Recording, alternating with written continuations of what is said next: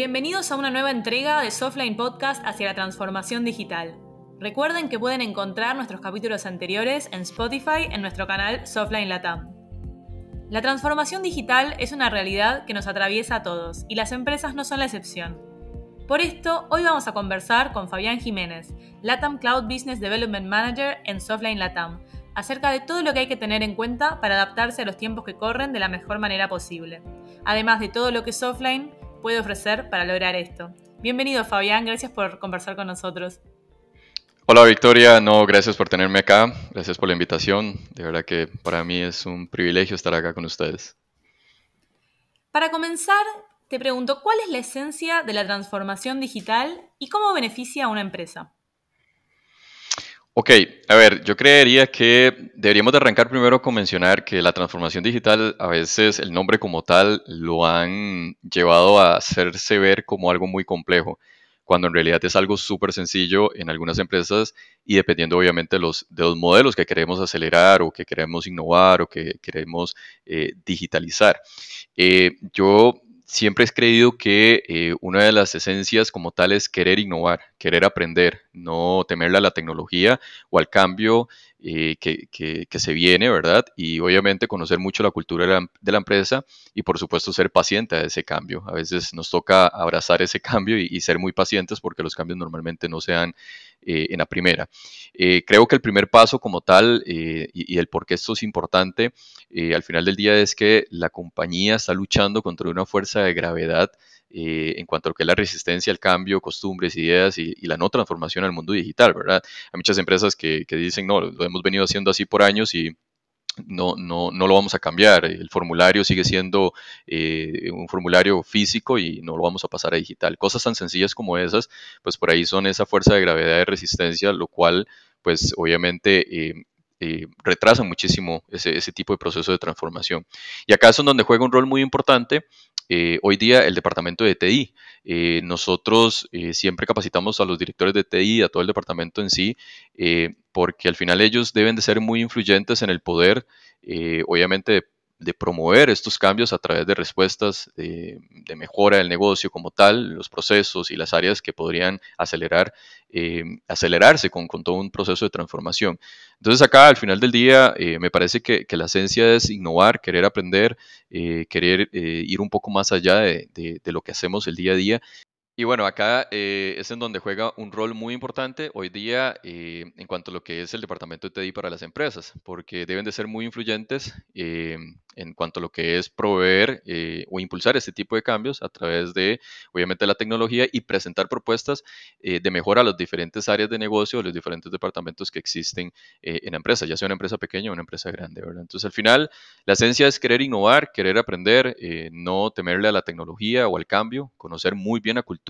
entender de que esto es un proceso y como todo proceso, pues toma su tiempo y eh, aventurarnos a, eh, pues obviamente, proponer nuevas ideas dentro de la, dentro de la compañía desde desde el departamento de TI. En esta línea te quiero preguntar, ¿todas las empresas pueden transformarse digitalmente o existen requerimientos específicos?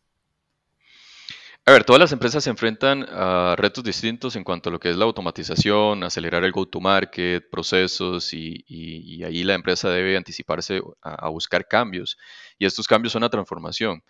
Eh, hay industrias, eh, obviamente, que tienen sus nichos, hay empresas que el go-to-market o, la manera en que quieren innovar o que quieren posicionarse en el mercado eh, es distinto, otros están ya con un nicho, tal vez no quieren acelerar tanto, no, no requieren posicionarse en el mercado tal vez de una manera tan agresiva porque ya, ya están posicionadas, ¿verdad? Entonces todas las empresas al final del día eh, enfrentan eh, retos distintos. Eh, acá el punto es que no todas las empresas se van a transformar a la misma velocidad y ahí es donde debemos de poder definir algunas de las prioridades que se van a establecer en un proceso de transformación. A veces las empresas eh, definen algunos procesos que, son a largo plazo y quizás por eso los proyectos al final del día de transformación digital no se cumplen porque eh, no, no, no se medían, no se tenían resultados inmediatos. Nosotros casi siempre recomendamos a las empresas poder definir algunos pequeños pasos, pequeños pasos como por ejemplo eh, transformar la manera en que levantamos una información a través de un formulario, que normalmente quizás en algunas empresas se sigue haciendo eh, físico a través de una documentación física y bueno, cómo podemos llevar eso a una manera digital, que es algo sencillo, suena sencillo, pero, pero al final del día es una transformación que se puede sufrir, ¿sí? Eh, obviamente hay algunos escenarios que son un poco más complejos, pero es muy importante tener o entender cuáles son estas prioridades y cómo podemos ir traqueando eh, pues esos procesos de transformación. Se dice que en los próximos cinco años muchos de los procesos y las tareas de las empresas se van a resolver a través eh, de inteligencia artificial y machine learning y todo este tipo de tecnología. Eh, acá el punto es que hay que leer esa predicción. Las compañías, el departamento de TI debe leer esa predicción y anticiparse a irse transformando, de tal manera que podamos marcar la diferencia en el futuro de nuestra empresa. Eh, vuelvo y repito, el departamento de TI es sumamente importante hoy día en, las compañías porque es ese medio de transporte eh, del cual pues, la, empresa se va a abrazar para poder eh, enrumbarse en esa transformación digital que, que requieren para poder sobrevivir en un mercado que probablemente día con día, con todo este tipo de tecnología, se vaya a acelerar más y se va a volver más competitivo. Entonces, al final del día, pues las empresas no todas se transforman eh, a la misma velocidad, eh, ni tampoco eh, pues existen algunos requerimientos específicos que, marquen como tal. Yo creo que volviendo a la pregunta anterior es querer innovar, querer aprender y querer obviamente hacer las cosas distintas, salirnos de esa zona de confort. Genial. ¿Y cuáles son algunas de las tendencias de una empresa digital? A ver, hay muchas tendencias en el mercado. Eh, en Softline hemos identificado siete tendencias. Sí, las empresas que están buscando automatización de procesos, eh, ya sea procesos tecnológicos, empresariales, eh, procesos documentales, pero bueno, en general toda la parte de procesos, sí, las empresas que están buscando ese tipo de, de, mejora o aceleración eh, eh, en, cuanto a lo que es eh, acelerar los procesos como tales. están las empresas que obviamente desean agregar una mayor interpretación en cuanto son los datos. Entonces, para esto, pues obviamente se requiere, pues obviamente toda una plataforma para poder lograr eh, agrupar los datos sin importar las fuentes y poder luego interpretarlos un poco más rápido. ¿sí? Eh, obviamente con esto lleva al tercer, la tercera eh, tendencia, que es la parte de la implementación de escenarios basados en nube. Sin importar cuál sea la nube o los proveedores que tengan, al final del día es importante entender qué me puede proveer a mí la nube para ser más ágil en cuanto a lo que es la recopilación de data, cómo puedo interpretar esa data y cómo puedo procesar la data. otra tendencia de las empresas que están buscando eh, ya temas de formaciones a través de eh, diferentes eh, tendencias que hay en el mercado, como por ejemplo realidad virtual, eh, realidad aumentada. Entonces ya todo este tipo de tendencias ya se, vuelven un poco más eh, comunes en algunas empresas. Por ejemplo, tenemos empresas que nos buscan para crear un onboarding o crear un proceso de, de pre-entreno en caso de que algo suceda, eh, pues cómo la, se va a ver en tiempo real, ¿verdad? O, se va a modelar lo que, lo, lo, que tiene que hacer el colaborador. Entonces todo este tipo de formación también es una tendencia. El análisis predictivo Em, creo que em, es algo que definitivamente las empresas van a querer siempre eh, estar como eh, eh, al tanto de lo que deberían de estar apuntándole, lo que deberían de mejorar para poder decir si pues van por el camino correcto o si tienen que hacer algún ajuste en ese, en ese rumbo. Y obviamente todo esto va conectado con eh, el segundo eh, o la segunda tendencia que mencioné, que es la parte de agrupación de data, eh, en, obviamente en gran escala, para poder tomar toda esa información, procesarla y, poder hacer una predicción. Y obviamente las empresas también que ya buscan escenarios ya un poco más digitales, empresas que pasaban de vender obviamente a través de una fuerza de venta enorme y de puerta a puerta, llamémosle así, a empresas que ya pasan a utilizar, por ejemplo, soluciones eh, en donde nosotros como usuario o como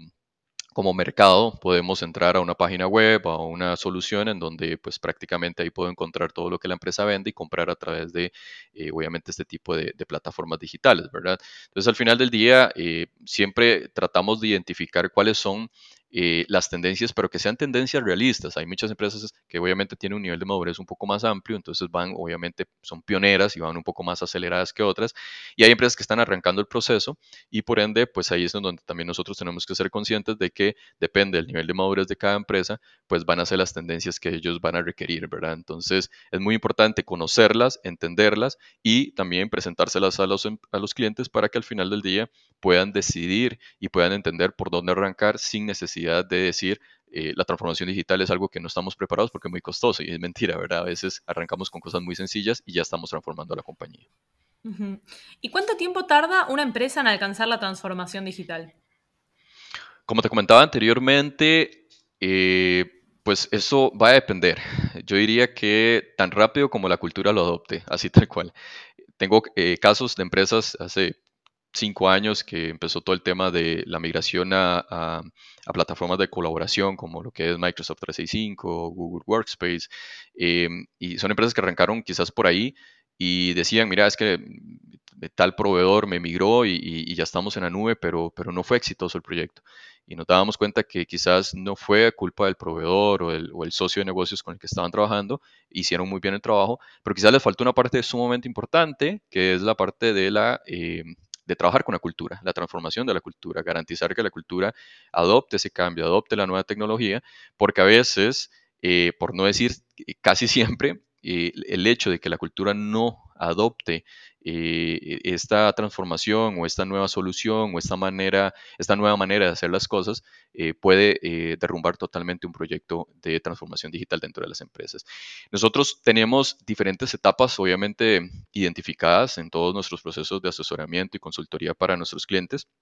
están basados en cuatro, cuatro, fases, que es la parte eh, inicial, que es el análisis como tal, ahí obviamente hacer un listado de las iniciativas que existan dentro de la empresa, eh, evaluar todas estas iniciativas desde un entorno, no solamente desde TI, sino desde diferentes eh, departamentos. A veces es muy importante escuchar qué está necesitando el Departamento de Recursos Humanos, qué está necesitando el Departamento Financiero y así sucesivamente para poder hacer esa exploración y también entender qué tan preparado está el entorno de TI de esa compañía eh, para poder proveerles algunas soluciones de, eh, em, llamémosle transformación como tal. Entonces, primero es ese análisis que toma de uno a dos meses, luego eh, sigue ya un proyecto piloto, se definen obviamente en conjunto con el cliente diferentes iniciativas de pruebas de concepto, evaluación de, por ejemplo, del efecto que va a tener eh, el, proyecto o la prueba de concepto, eh, caso, en este caso identificar cuál va a ser ese, ese caso eh, de éxito dentro de la compañía, la descripción obviamente de ese proyecto y cuál es el beneficio o el impacto de negocio que va a tener y eh, empezar a trabajar en un prototipo ya obviamente que sea em, más a la realidad, ¿verdad? A veces, pues sí, se hacen pruebas de concepto, tal vez clientes que nos dicen, mira, necesitamos automatizar un proceso, necesitamos crear una aplicación a bajo costo, se hace todo ese tipo de pruebas de concepto, pero también es, es, muy importante identificar qué va a pasar si esto se, se, se, capitaliza y obviamente se, lleva a una implementación masiva. Eh, normalmente eso nos lleva de uno a tres meses, y ahí se, extiende un poquito más, pues obviamente por las diferentes pruebas que deberíamos de estar haciendo y el entendimiento del éxito y del impacto que va a tener el negocio. Luego sigue la parte de la implementación, que ya acá, en el caso de que la prueba de concepto haya sido exitosa, se cumplieron unos criterios de aceptación como tal, pues bueno, ahí avanzamos ya con la parte de eh, realizar una implementación, eh, recopilar todos los comentarios, eso es súper importante durante el proceso de implementación, empezar a, eh, la puesta en marcha y recopilando todos los comentarios que nos permitan, pues obviamente entender qué cambios podrían verse verse aplicados durante una implementación para garantizar lo que te decía al inicio, la correcta adaptación de la cultura de la empresa. Eh, es muy importante también este feedback para poder hacer eh, reingeniería de procesos en cuanto a lo que es quizás son procesos que, que decíamos, bueno, una prueba de concepto funciona de una manera, pero a la hora de eh, ponerlo ya en producción quizás no nos topamos con algo. Y a veces sucede no porque quizás hicimos una evaluación mal, sino porque a veces son procesos tan profundos que solamente cuando ya entramos en producción nos damos cuenta que quizás por ahí habían algunos detalles mínimos que, que todavía faltaban de enlazarlos. Eh, y vuelve otra vez la parte de educación, que es súper importante garantizar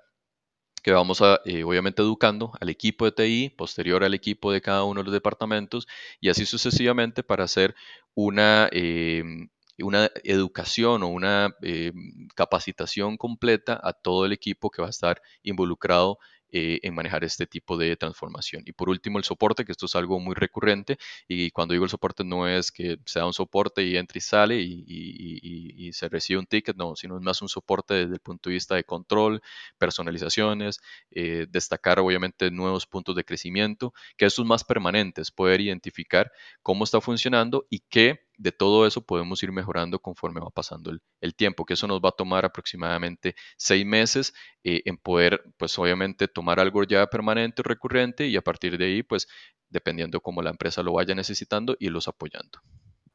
¿Es necesario algún tipo de formación para los colaboradores de la empresa que busca la transformación digital?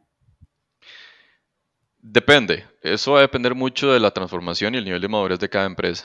Eh, hay empresas que, como te decía, nos buscan para buscar una transformación digital y para ellos una transformación digital arranca por temas tan sencillos como convertir formularios que se hacían físicos a, ya formularios digitales, crear aplicaciones de bajo costo. Ahora, por ejemplo, Microsoft con, Power Apps, eh, inclusive el mismo Google ya está lanzando sus propias plataformas en donde se pueden crear aplicaciones para ir este, automatizando, ir eh, cambiando la manera en que se colabora.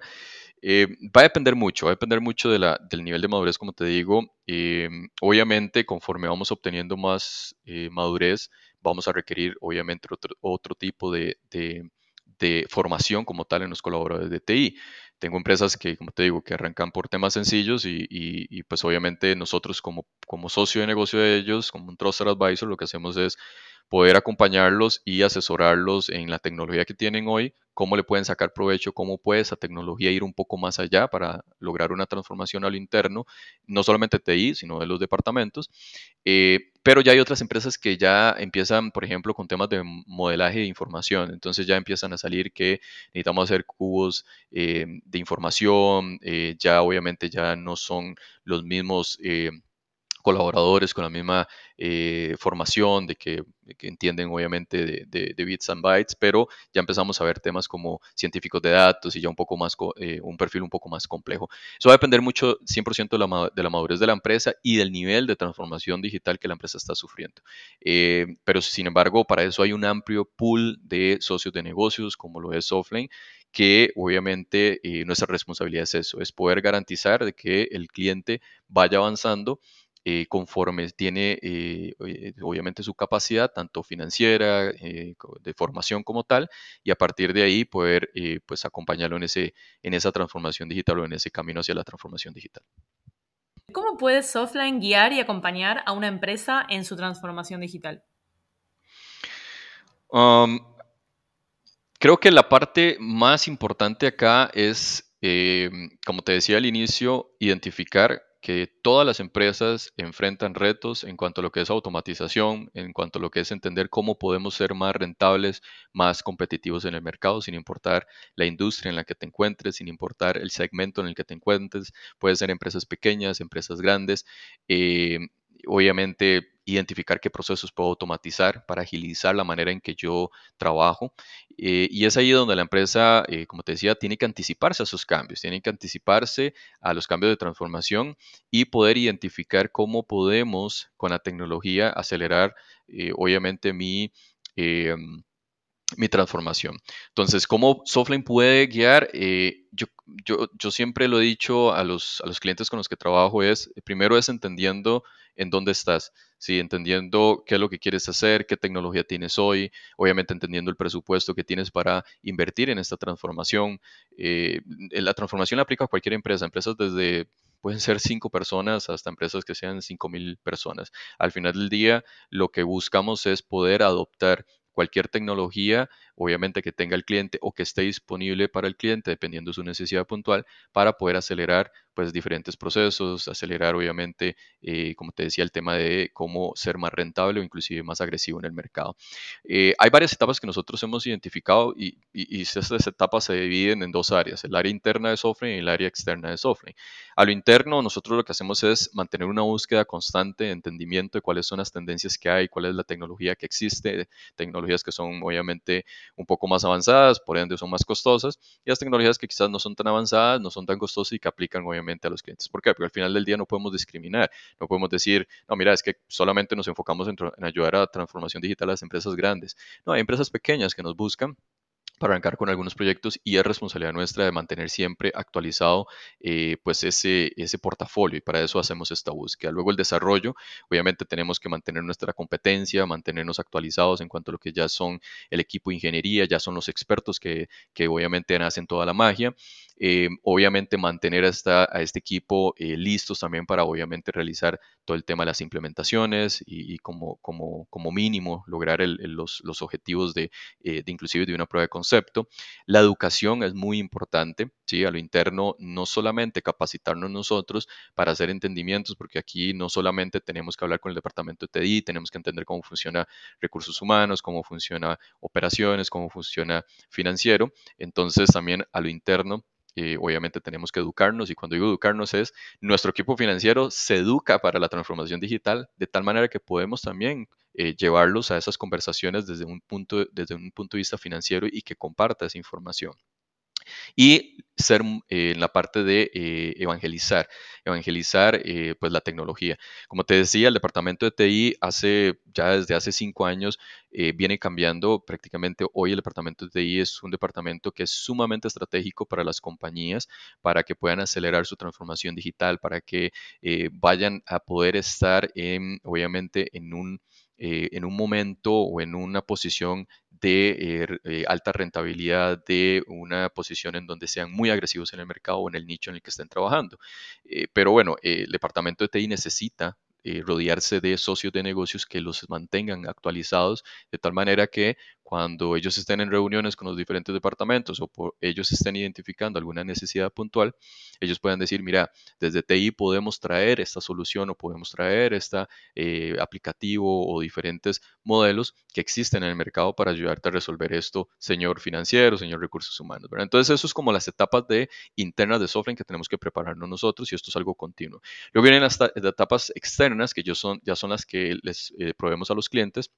en base a todo lo que mencioné anteriormente, que es ya la parte del análisis, la parte de un proyecto piloto, la parte de la implementación y la parte del soporte con, eh, obviamente, un apoyo permanente, eh, garantizando eh, no solamente la, el éxito del proyecto, que el impacto sea un impacto duradero y también, obviamente, garantizar la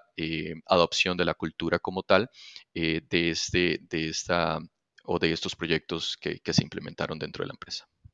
Una vez finalizado el proceso, ¿puede el cliente contar con el apoyo de Softline para dudas, consultas y futuras verificaciones? Por supuesto, por supuesto. Es nuestra responsabilidad social, creería yo. Siempre tenemos que mantenernos apoyando a nuestros clientes. No es solamente ejecutar el proyecto y salir, sino eh, mantenernos siempre eh, al lado del cliente para poderle proveer no solamente de eh, aclarar o ese acompañamiento para aclarar dudas y consultas, sino también para mantenerlo actualizado en caso de que pues, exista una actualización en la plataforma o una solución que adquirir. Excelente, muchísimas gracias. Y para terminar, quisiera preguntarte por qué Softline es la mejor opción para las empresas en este momento. Buena pregunta. A ver, eh, obviamente eh, en Softline nosotros eh, tenemos muchísima experiencia, pero yo creería que el por qué se basa más que todo en, pues, en dónde está Softline hoy. Softline es una compañía global la cual nos permite a nosotros eh, empaparnos, eh, obviamente, de experiencia, conocimiento eh, y experiencia no solamente en cuanto a lo que es ser experto en una tecnología, sino también experiencia con cómo esa tecnología logró transformar a otras compañías. Entonces, al final del día, nos permite a nosotros centrarnos en, obviamente, en primero en mejorar buscar cómo mejorar los procesos de negocio de las compañías, apalancado de las tecnologías con las que trabajamos, tecnología que está en vanguardia, también a través de todo un enfoque en cuanto a lo que es cómo agilizar eh, muy, muy, muy rápido cada una de las tareas empresariales, entendiendo las necesidades puntuales de cada una de las industrias, de cada uno de los segmentos en donde trabajan las empresas, eh, entendiendo la madurez de cada una de las empresas también. ¿Ok? Entonces ese, ese, ese enfoque en, buscar siempre ser muy ágil eh, para poder darle respuesta a los clientes es algo que nos mantiene a nosotros siempre en, en, una posición distinta y como te decía al inicio, la experiencia. Eh, nos ha pasado mucho que hay clientes que nos dicen, mira, yo soy de industria eh, tal, y tengo este problema. Y ya quizás sabemos de que hay otras eh, empresas con las que hemos trabajado de la misma industria que probablemente estén, ya pasaron por ahí, ya sufrieron ese mismo problema y poner a hablar, ¿verdad?, al director de TI o a los departamentos de TI para que ellos entiendan cómo se resolvió eso a través de, eh, obviamente, la tecnología que, que existe en estos momentos. Y ahí es en donde luego nada más nos toca a nosotros decirle al cliente, bueno, la tecnología que aplicaron ellos fue esto y en el caso de ustedes, pues obviamente eh, deberíamos de hacer algo similar o ajustarlo de, cierto modo. Pero el punto es eh, poder traer esa experiencia. Es una experiencia no solamente, como te digo, técnica, sino es una experiencia más allá, que es la experiencia de poder nosotros eh, compartir con los clientes de diferentes eh, latitudes. cómo resolvimos los, los, problemas de otros clientes o cómo ayudamos a las empresas a transformarse digitalmente desde otras latitudes o con otras latitudes que pues están en segmentos o industrias similares. Así que yo creería que esas son las tres áreas en donde eh, podríamos decir eh, por qué Softline es la mejor em, eh, opción para las empresas y es pues obviamente por partir desde ese entendimiento y esa capacidad global que tenemos. Muchísimas gracias Fabián por conversar con nosotros y contarnos todo acerca de la transformación digital para empresas. Dale, con mucho gusto Victoria por tenerme acá y fue un placer conversar hoy contigo. Y a ustedes muchas gracias por escucharnos. Recuerden que pueden seguirnos en redes sociales, en Facebook y LinkedIn como Softline Latinoamérica, también en Instagram como arroba Softline Latam y allí sugerirnos lo que quieren escuchar en esta temporada de Softline Podcast. Nos oímos en el siguiente capítulo.